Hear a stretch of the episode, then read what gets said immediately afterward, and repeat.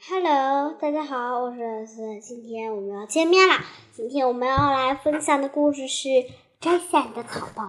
哎，我相信呀，大家看到这个题目的时候一定很疑惑：谁要让摘下草帽呢？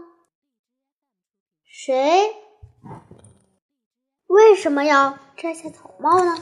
那让我们今天一起走进故事世界里去看一看吧。摘下你的草帽。家里太穷，为了维持生活，他从小就要帮助母亲做小卖卖。上高中那年，他开始做起新的生意，卖爆米花，以供学费。他卖的爆米花都是自己现做现卖的，所以浑身上下经常被汗和油弄得脏兮兮的。一段时间后，母亲告诉他，女子学校门前的零食卖得最快，应该到那里去卖。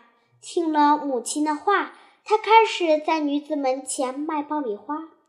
每天天刚亮，他就赶到女子学校门口，调整好火后，开始做爆米花。他做的爆米花。他做的爆米花火候恰到好处，好看又好吃，很受学生欢迎。虽然生意比以前好，但是他感到很难为情。太阳出来后，他狼狈不堪的形象就毫无保留的暴露在主人面前：一双黑乎乎的手，一身不干净的校服，还有一张很疲倦的脸。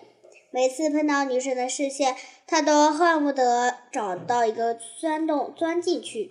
有什么办法能躲避他们的视线呢？想来想去，他找到了一想到了一个好主意：戴上一顶大草帽。有一天，当他正在卖爆米埋头卖爆米花的时候，突然背后传来了母亲的呵斥声：“你这是干什么？大冬天戴什么草帽？快把摘草帽摘下来！”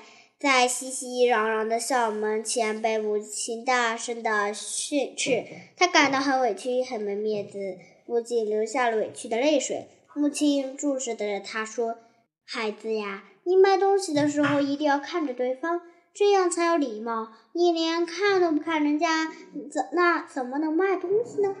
母亲还特别加重语气说：“不管多么贫穷，你都要勇敢的面对现实，都要自尊自强，绝对不能被贫穷压得无脸见人，垂头丧气。”这个当年卖爆米花的孩子叫李博李明博。李明博出任总统之后，在自己的回忆录中写道：“多亏了母亲，多亏了母亲在大街上的教诲。